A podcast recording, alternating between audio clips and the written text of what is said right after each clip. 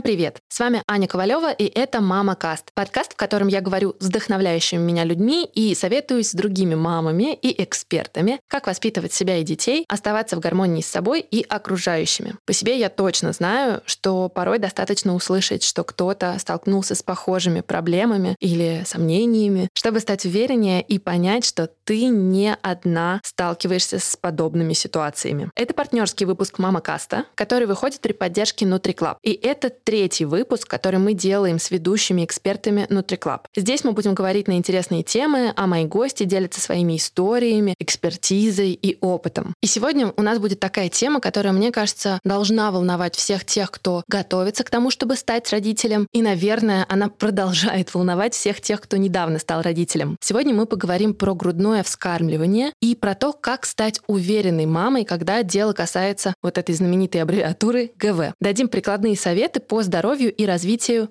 ребенка. И помогут мне разбираться в том, как все устроено, как делать правильно, как не нужно, а мои прекрасные эксперты и гости этого выпуска. Евгения Комарова, специалист по грудному вскармливанию и руководитель сети центров поддержки ГВ «Лактостаза нет», и Маша Молодина, мама троих детей и блогер. И первый вопрос я хочу задать Евгении. Жень, каждая мама знает, что грудное вскармливание – это хорошо. Это очень нужно, важно, но мне кажется, не все точно знают почему. Давай попробуем ответить на этот вопрос. На самом деле грудное вскармливание – это то, что дает нам сама природа, и то, что длится многие тысячелетия, не побоюсь этого слова. И в грудном молоке содержатся те уникальные а, вещества, которые вырабатывает организм матери именно под конкретного ребенка. И глупо будет спорить с тем, что невозможно. Мы еще не дошли до тех технологий, когда какие-то другие продукты могли бы заменить молоко родной матери для ребенка. Евгения, есть какие-то рекомендации, как долго нужно кормить? Вообще рекомендации ВОЗ такие. А, рекомендуется кормить грудью ребенка 2 года и более. Вот, Маша, расскажи о своем опыте. У тебя трое детей. Да. Как, как это было?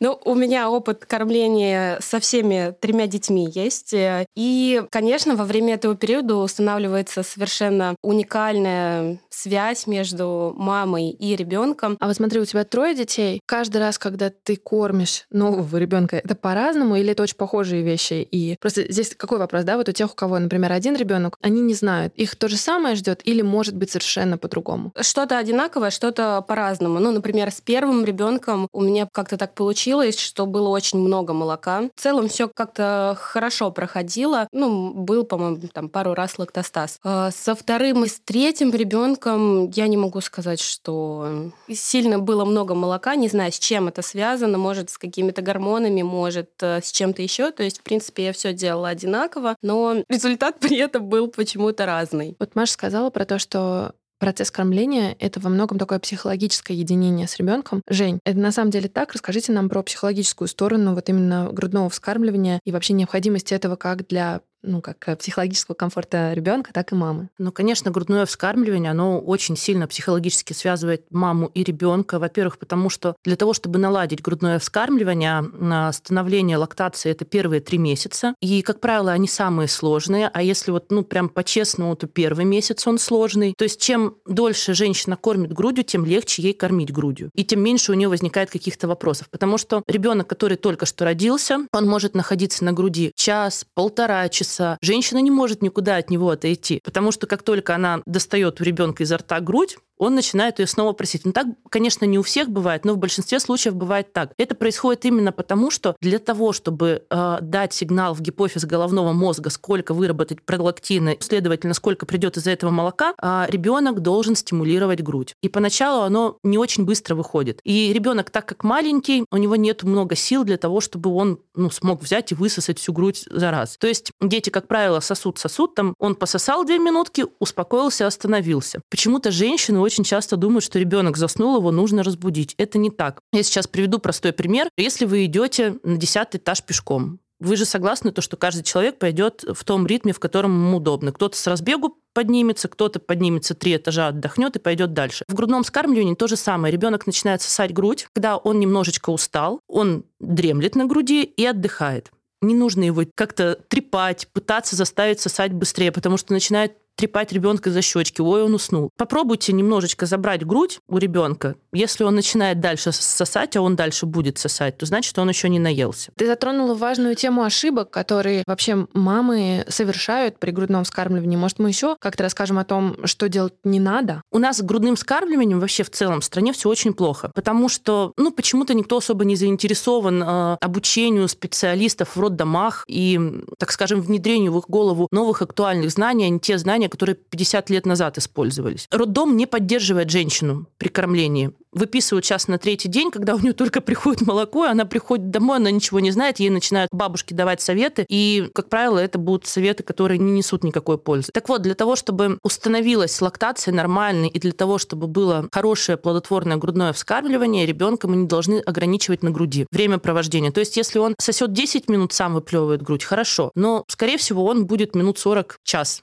находиться на груди для того, чтобы наесться. И кормить мы должны ребенка по требованию, но это требование должно быть не реже, чем раз в два-два с половиной часа днем и раз в три, в три с половиной часа ночью, особенно в первый месяц жизни. Потому что у маленьких детей желание поспать э, часто бывает выше, чем желание поесть. Ну, особенно у ребенка в первый месяц жизни, потому что в животе они преимущественно спят. И когда они родились, они еще не успели адаптироваться к тому, то, что они теперь уже не в животе у мамы, а, так скажем, на поверхности находятся. И здесь очень важно, чтобы мама следила за режимом, потому что если она его нарушает, то молока начинает приходить меньше, потому что молоко приходит именно под запрос ребенка. Чем больше выходит из груди молока, тем больше туда его придет. И если интервалы становятся большие, а желудок у ребенка он очень маленький, для того, чтобы переварить съеденное молоко из груди уходит где-то 2 часа. Э, если прошло времени сна у ребенка больше, он просыпается, у него очень пустой желудок, абсолютно пустой желудок, он очень голодный, ему нужно много еды сразу. Он, когда сосет грудь, начинает заглатывать воздух, потом он это срыгивает, э, часть уйдет э, в кишечник и будет вздутие. То есть вообще женщины делают элементарные ошибки. Самое главное соблюдать интервалы, будить ребенка, не давать ему спать 4, 5, 6 часов, особенно если он на грудном скармливании находится. Какие интервалы должны быть? Вот 2-2,5 часа днем от конца кормления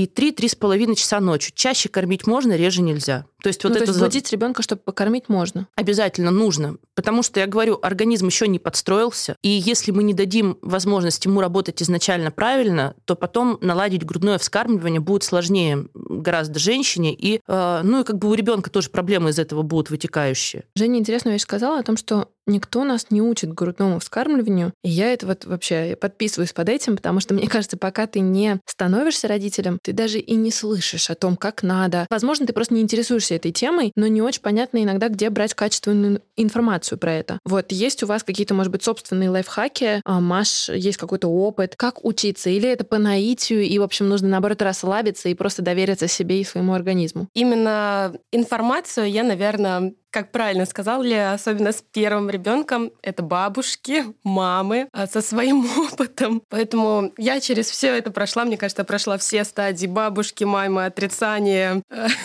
Принятие. Принятие, да. А, в какой-то момент а, я их слушала, потом я поняла, что надо больше прислушиваться к себе, к своему организму. Все-таки я мама, и я больше чувствую ребенка. У меня пошло отрицание, соответственно, какие-то даже небольшие конфликты но ко второму ребенку я сказала, что я буду делать так, как я считаю нужным. Например, из такого основы я перестала сцеживаться по ночам. То есть весь первый год с первым ребенком я вставала ночью э, в... Да.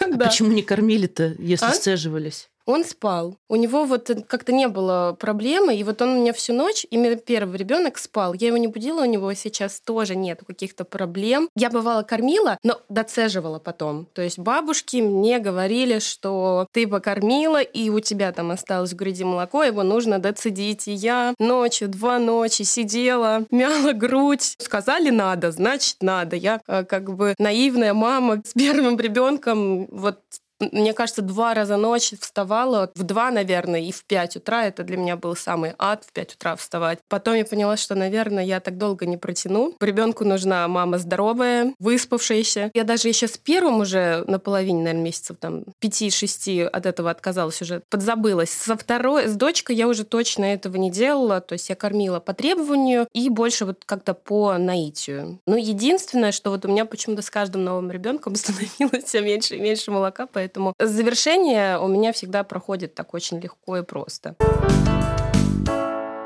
Напомню, что это партнерский выпуск подкаста, который выходит при поддержке NutriClub. Вместе с ведущими экспертами NutriClub мы поговорим на интересные темы, а наши прекрасные гости делятся своим опытом и историями. Больше информации от экспертов можно получить на сайте NutriClub. Там очень много статей на разные темы от ведущих экспертов NutriClub. И еще это очень полезный ресурс для мам и пап, где можно найти важную информацию, которая поможет развеять страхи молодых родителей и справиться с возникающими сложностями. Не забывайте забывайте, что грудное молоко – это лучшее питание для детей раннего возраста, а компания «Нутриция» поддерживает грудное вскармливание и осознает его важность. Ну, а когда это невозможно, приходит на помощь мамам.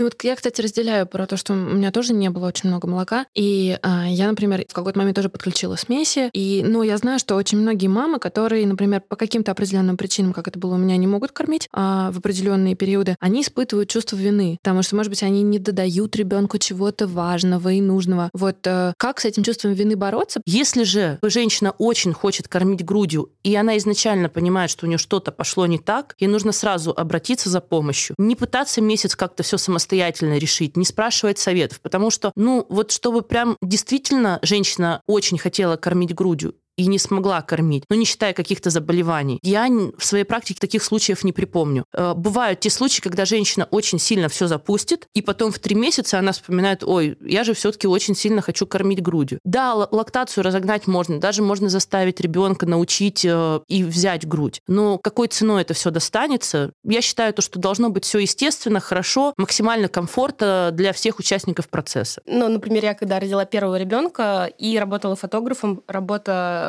фотографом предполагает э, какие-то э, постоянные отлучения от ребенка. И получается, я до 8 месяцев кормила. Я не могу сказать, что у меня было очень прям большое желание, что надо кормить. Ну, было такое, надо, значит, надо.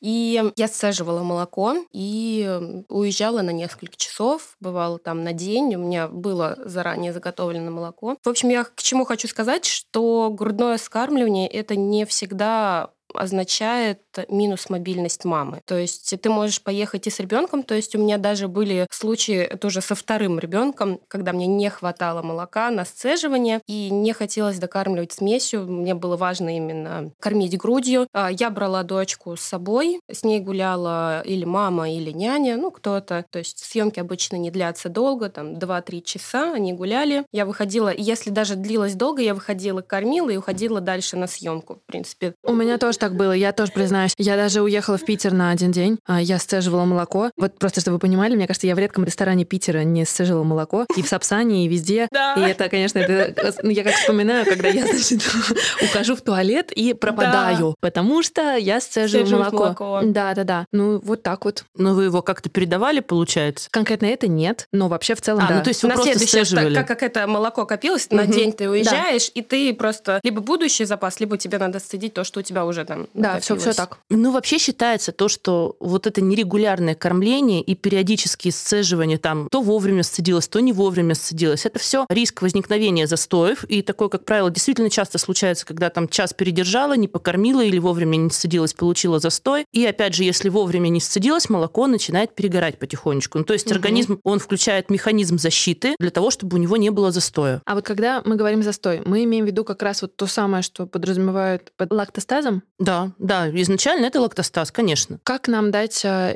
инструментарий того, как правильно действовать в ситуации, если ты вдруг поняла, что у тебя, например, лактостаз? Я единственное, что могу сказать точно, это лучше при лактостазе не пользоваться молокоотсосом. У молокоотсосов у них механизм сосания совершенно другой. А, то есть он создает вакуум и отсасывает молоко оттуда, откуда выходит хорошо. А там, где застой, он туда вызывает еще больше приток молока. Поэтому, если почувствовали застой, лучше сцеживайтесь руками. Ни в коем случае не грейте грудь, потому что молоко прекрасная питательная среда для бактерий, а бактерии очень сильно любят тепло. И, как правило, погрев, застой, да, у кого-то пройдет, но это гораздо более меньший процент, чем процент тех людей, у которых все ухудшится. Если нет температуры, если нет покраснения, у женщины есть сутки для самостоятельного решения вопроса. То есть она берет и сцеживает себя руками и как можно чаще кормит ребенка из этой груди. Так, а если вот эти сутки прошли, и женщина не смогла? А, значит, нужно обращаться за помощью к специалисту. К какому специалисту? Ну вот смотрите, обычно пытаются вызвать скорую, приезжает скорая, увозит э, в хирургию в гнойную. В хирургии начинают сразу колоть антибиотик, и все равно сцеживать там никто не будет. У нас в стране вообще с консультантами по грудному вскармливанию это такая тема на грани, на грани фантастики. Потому что официально в реестре профессий таких профессий нету. Но тем не менее, при некоторых роддомах специалисты есть, не все там сцеживают, далеко не все. То есть нужно искать либо акушерку, которая умеет сцеживать, э, либо специалиста по грудному вскармливанию, который может сцедить женщину. Либо же смотреть видеоуроки, обучить кого-то из семьи для того, чтобы женщину сцедили. Но опять же, это как, знаете, там, э, я никогда в жизни не занималась маникюром, и тут я решила себе накрасить ногти. Ну, понятно, что у меня не получится результата, как у мастера, который занимается этим профессионально. Э, соглашусь. А, вот просто есть же такой вот такая тонкая материя, что не всегда понятно, а консультант по грудному вскармливанию вообще хороший. Вот что, допустим, если какие-то у тебя проблемы или, наоборот, вопросы, как определить хорошего консультанта по грудному вскармливанию? Я считаю, что хорошего консультанта по грудному вскармливанию нужно поискать во время беременности еще. Ну, вот это лично мое мнение. Столько, только всего нужно сделать во время беременности. Ну, просто, понимаете, лактостаз – это, если, например, дату ПДР мы знаем, предполагаемую дату родов, и женщина к ней готовится, то дату предполагаемого лактостаза женщина не знает, случится он вообще или не случится, и вообще какие трудности могут быть во время грудного вскармливания. Потому что сейчас есть, если зайти в интернет и посмотреть, что пишут, даже консультанты по грудному вскармливанию, у меня становятся волосы дыбом. Ну, чтобы вы понимали, например, когда случается застой, просят, чтобы все члены семьи по очереди попытались рассосать грудь. То есть пытается отсасывать муж, старший ребенок, мама, отец ее. Да. Ну, вам может быть смешно, но они это делают. Наши слушатели не видят сейчас наших с Машей лиц, но, но мне кажется, да, да. Мы, мы были, жизнь к такому нас не готовила. А, нет, на самом деле у меня даже есть не мой, не мой. Чужой? Чужой. Нет. Э, ну, у меня у подруги, да, был случай, муж ее рассасывал.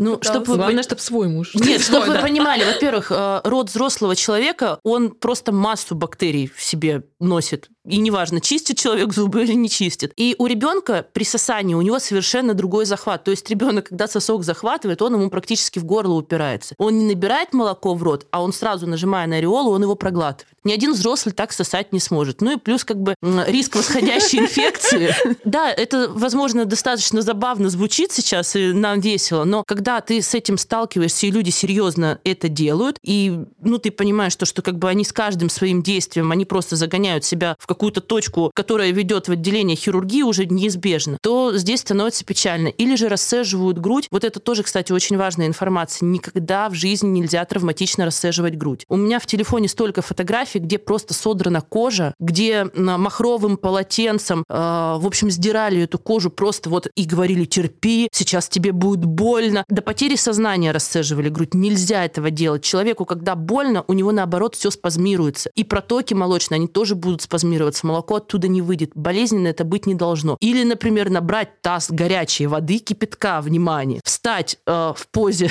собаки, опустить туда грудь, чтобы обожгло всю кожу, и стоять где-то минут 15-20. Я тоже ездила к таким девочкам, которые это делали. Вот я занимаюсь этим 10 лет, и мне кажется, что меня уже навряд ли что-то удивить, но поверьте мне, иногда все равно даже у меня волосы становятся дыбом от изобретательности людей и от советов. Просто сейчас так много много информации, и действительно, вот заходишь в интернет, и один пишет одно, при этом второй тебе говорит совершенно противоположное, подруга тебе говорит третье, а бабушка еще тебе четвертое говорит. Найти середину какую-то, мне кажется, очень сложно. Плюс, мне кажется, для разных людей и для разных девушек все равно могут подходить так или иначе разные методы. Все равно дети разные, грудь, наверное, разные, системы могут быть. Для кого-то там холод. Вот, кстати, я слышала э, при лактостазе угу. э, лед. Э, Но тут вот тоже, знаете, можно... Э, я никакие термометоды не рекомендую, ну, тепло вообще никогда, а холод здесь тоже, вот скажи, приложи лед русскому человеку, он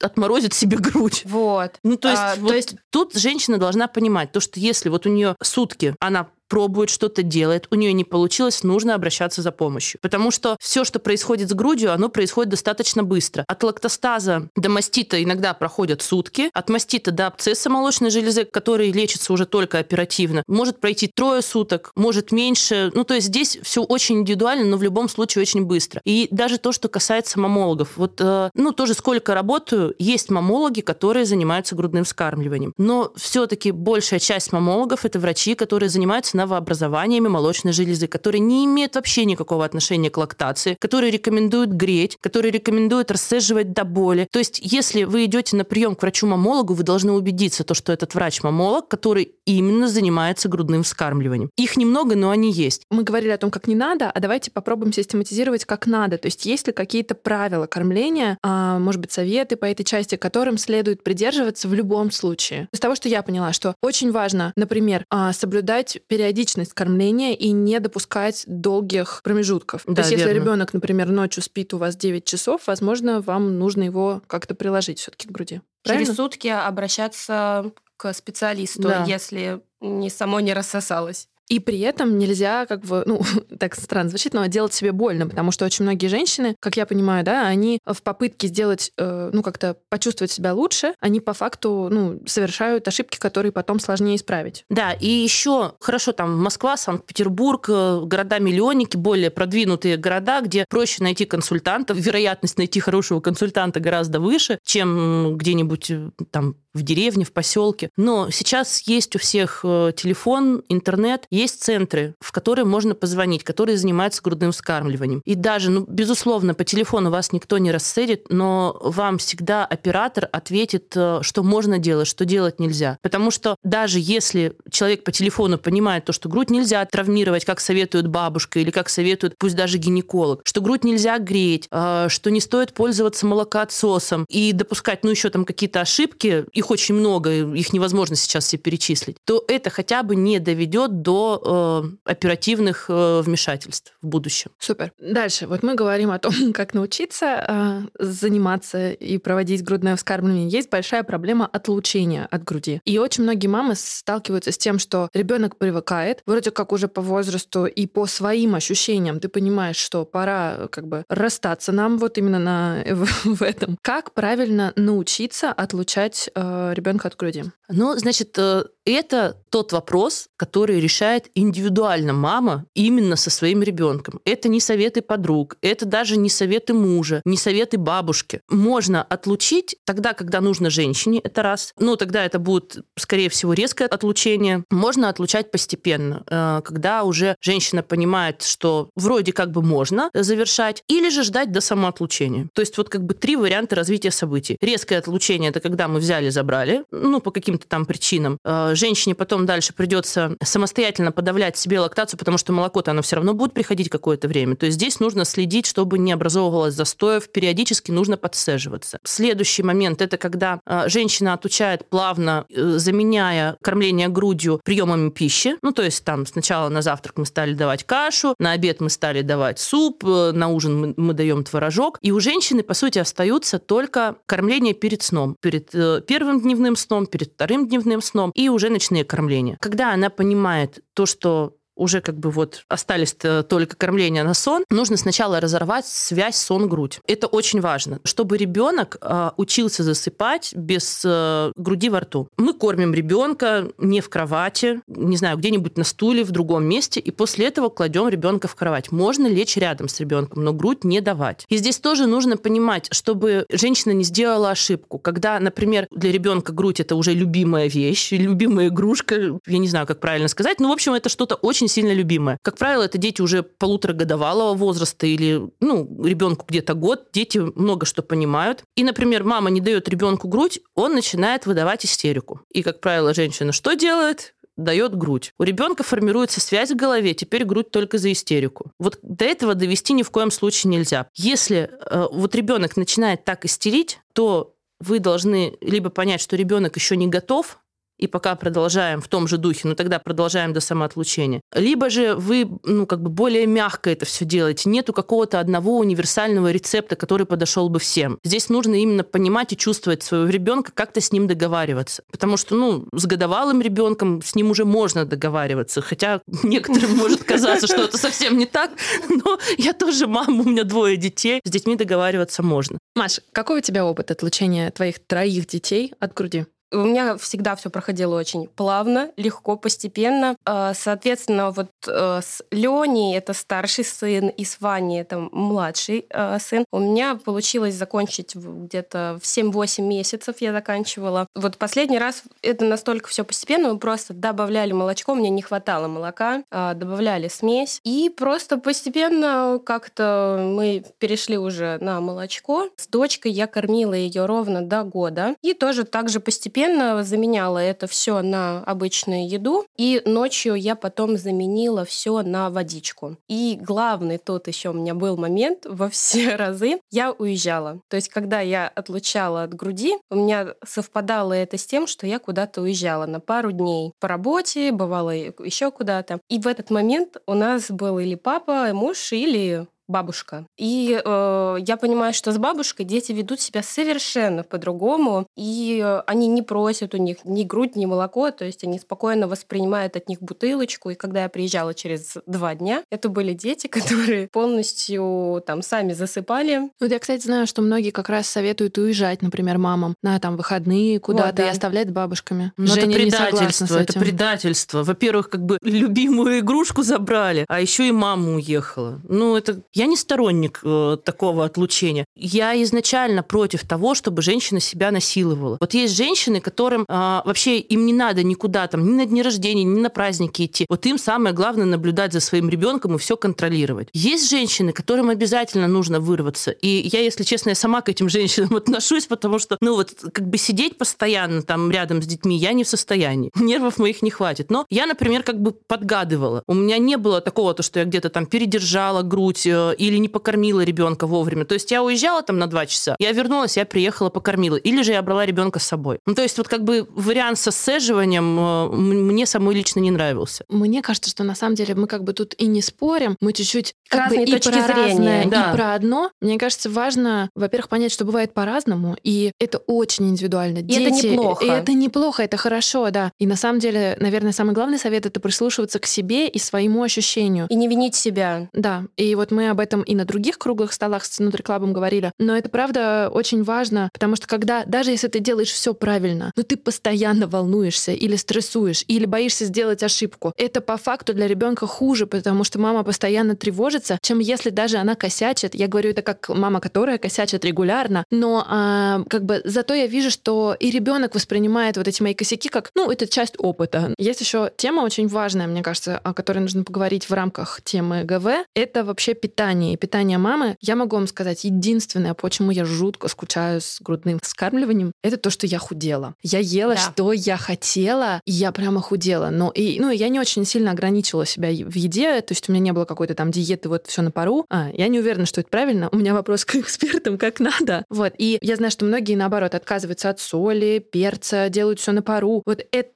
так надо, или наоборот, надо расслабиться и есть, как ты привыкла? Женщина должна есть все, практически все, и как она привыкла. Если нету на то особых причин, а особые причины это аллергия у ребенка, когда действительно понятно, что там, например, а, на красную рыбу ребенок дает аллергию, э, которую съела мама. Я, например, лично сама никакой диеты тоже не придерживалась, и своим девочкам тоже не рекомендую. Но единственное, что я бы полностью исключила на грудном вскармливании, это коровье молоко цельное, а, потому что Нужно есть э, все, кроме вот молока, э, потому что на молоко очень часто кишечник у ребенка реагирует нехорошо. Только молока или молочные продукты тоже? Только молока. Угу. Молочные продукты исключать необходимо в очень редких случаях. Я не рекомендую цитрусовые, ну, как бы вот прям на них налегать. В сезон можно попробовать посмотреть. Ну и, конечно же, химию. Ну, то есть вот что мы понимаем под химией? Пепси, кола, да. спрайты. Мы берем, читаем Чипсы. составы. Да, ну, да-да-да. То есть женщина должна просто питаться здорово. Марта, ты соблюдала диету?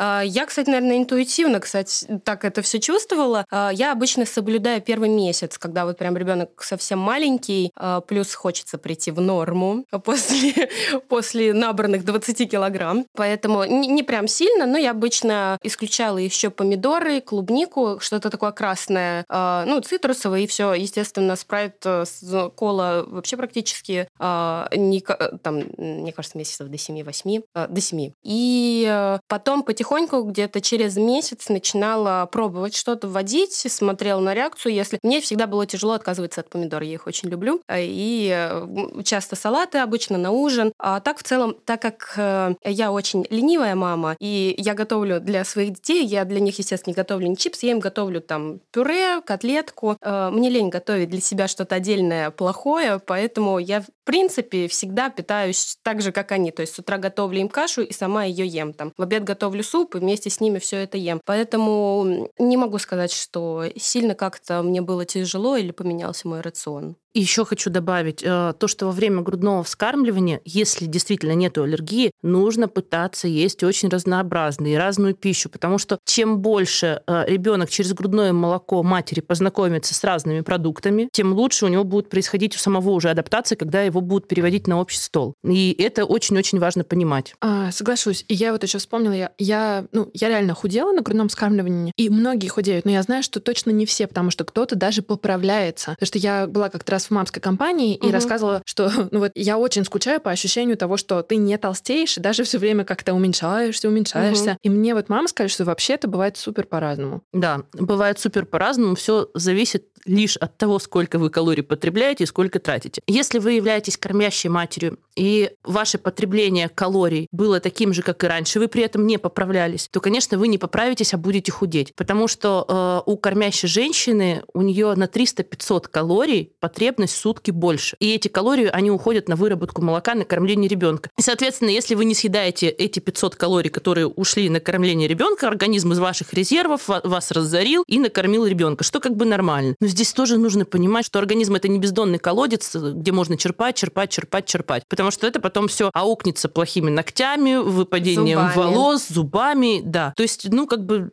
адекватно нужно к этому подходить. А есть женщины, которые все, я ж мать, принеси мне воды, принеси мне курицу, сделай мне пирог. И, в принципе, как бы, да, она со своим ребенком находится все время, но она не тратит э, то количество калорий, которое ей нужно потратить, и еще съедает больше, потому что она все время находится дома. Конечно, она будет расти в ширину. Тут вообще все абсолютно логично. Ну и мне кажется, по-разному тоже у всех бывает. Кто-то, например, во время грудного вскармливания начинает больше есть, потому что все время хочется. Мне кажется, пить всегда хочется хочется. Пить. Я не знаю, как вот Пить многих, обязательно но, нужно. А, мне вот всегда, я только начинаю кормить, у меня муж уже знал, что если вот он дома, там, выходные, он сразу начинает с кормления, он сразу мне чай. Мне всегда хотелось э, не воды, вот именно горячего или теплого чая сладкого. И он сразу Маша, держи чай. И мне надо было именно параллельно. То есть э, самое важное было не пролить это все на ребенка. Я так выгибалась, но вот именно параллельно мне надо было пить. Это у большинства, кстати, женщин так, потому что ну, мы теряем жидкость. В любом случае, во время кормления угу. мы ее теряем, мы ее должны восполнить. И если игнорировать свое желание на жажды, то молоко будет густеть, это тоже риск возникновения угу. застоев, э, что крайне не рекомендуется. У женщины всегда должна стоять как минимум бутылка с водой угу. рядом с тем местом, с ее гнездом, где она кормит. Короче, нужно быть готовым к тому, что, во-первых, ты можешь захотеть либо больше есть, либо больше пить, и нужно быть внимательным к желаниям своего организма. Во-вторых, нужно быть готовым к тому, что разные трансформации тоже происходят с женским организмом. И вот, Жень, правда же, да, что волосы очень у многих, практически у всех, наверное, выпадают. Ногти ухудшают, да? У всех так было? Но я не знаю. Но у меня на самом деле нет. У меня нормально все И было. волосы не выпадали? Ну, волосы выпадали, наверное, после родов, может вот, быть, пару дней. Родов. Э, у меня то, чтобы у меня сыпалось, прям нет я такого лысела, не было. я думала, потому что просто половина объема ее каждый да. раз вот брала в руку, и меня, ну вот, как в этих фильмах ну, американских ну, показывают, было. и мне просто хотелось рыдать. При этом в беременность э, Нет, это было, было супер. Супер. Э, у меня был тройной объем. Была, да. Витамины пили во время беременности? Пили, да. и а после родов? Продолжали, продолжали после родов. Но волосы сыпались так, и я помню это ощущение, адского страха и Страха. ужаса, когда ты вот просто ты расчесываешь... волосиной. Нет, ты расчесываешь волосы, и ты достаешь клоки. Да. И я помню, я написала в мамской группе, типа, девочки, у меня такое происходит. И, ну, как бы, естественно, более опытные мамы мне написали, да это у всех, расслабься, все такое. Но на самом деле, когда это с тобой происходит, тебе не очень помогает вот это ощущение, что, Что-то у, все- у всех. всех, у всех так. Просто фишка в том, что мои волосы уходят. На самом деле, ну, случаются разные трансформации с организмом. Роды тоже могут по-разному происходить. И в том числе период грудного вскармливания – это очень непростой период для здоровья женщины. Поэтому, мне кажется, нужно о себе заботиться вдвойне. Спать, есть хорошо, гулять. Витамины. пить. Витамины пить, да. То есть это очень... И плюс, на самом деле, за своим психологическим здоровьем следить. Потому что если мы как бы вернемся к истокам, все равно даже количество молока очень часто зависит от э, вашего внутреннего состояния. Конечно. да. Мама Каст слушают многие мамы, у которых э, разное количество детей, но всегда есть вопросы, всегда есть сомнения, всегда есть потребность узнать что-то новое и желание стать, наверное, чуть-чуть увереннее в своих материнских действиях. Что вот можно посоветовать таким мамам, которые, ну вот не нашли еще вот этот такой дзен, и вообще дзен сложное понятие, его сложно найти навсегда. Вот такая как бы материя очень тонкая. Успокоиться, расслабиться, понять то, что дети очень быстро растут. И все сложности, как правило, это с первым ребенком, потому что первый ребенок, ты не понимаешь, как его мыть, как его кормить, что вообще с ним делать, чего он орет. Непонятно, все непонятно. А Со вторым ребенком уже гораздо проще. То есть оно уже интуитивно у тебя все. А, это сейчас мы вот так сделаем, это мы сделаем потом. И как бы все в голове уже лежит по полочкам. Нужно понять то, что то состояние, с которым вы сейчас столкнулись, да, оно для вас диковинку, но это абсолютная норма. И переживаете вы от того, что, скорее всего, вы боитесь сделать что-то не так. Конечно, из-за того, что, да, ваш уклад жизни, он сейчас меняется. А еще я считаю важно представлять себе, что может случиться. Мне это очень сильно помогало, когда я мы планировали третьего ребенка, и я в голове у себя прокручивала, как я буду развозить э, детей по садикам, по занятиям, при этом как у меня будет, э, где у меня в это время будет третий ребенок. То есть для того, чтобы для меня это не было шоком каким-то или там супер большой тяжести, я за то, чтобы представлять, как может твоя жизнь поменяться или не поменяется, да, то есть э, распланировать все для того, чтобы не было шока сразу после э, родов. А, ну и второе это то, что ты самая лучшая мама для своего ребенка, прислушиваться к себе и прислушиваться к своей интуиции и прислушиваться к своему ребенку. Спасибо огромное. Мне кажется, я вообще не ожидала, что подкаст про грудное вскармливание будет таким интересным. Надеюсь, вам тоже понравилось. Ну и главное, Да, чтобы да. Спасибо нашим большое. слушателям было интересно.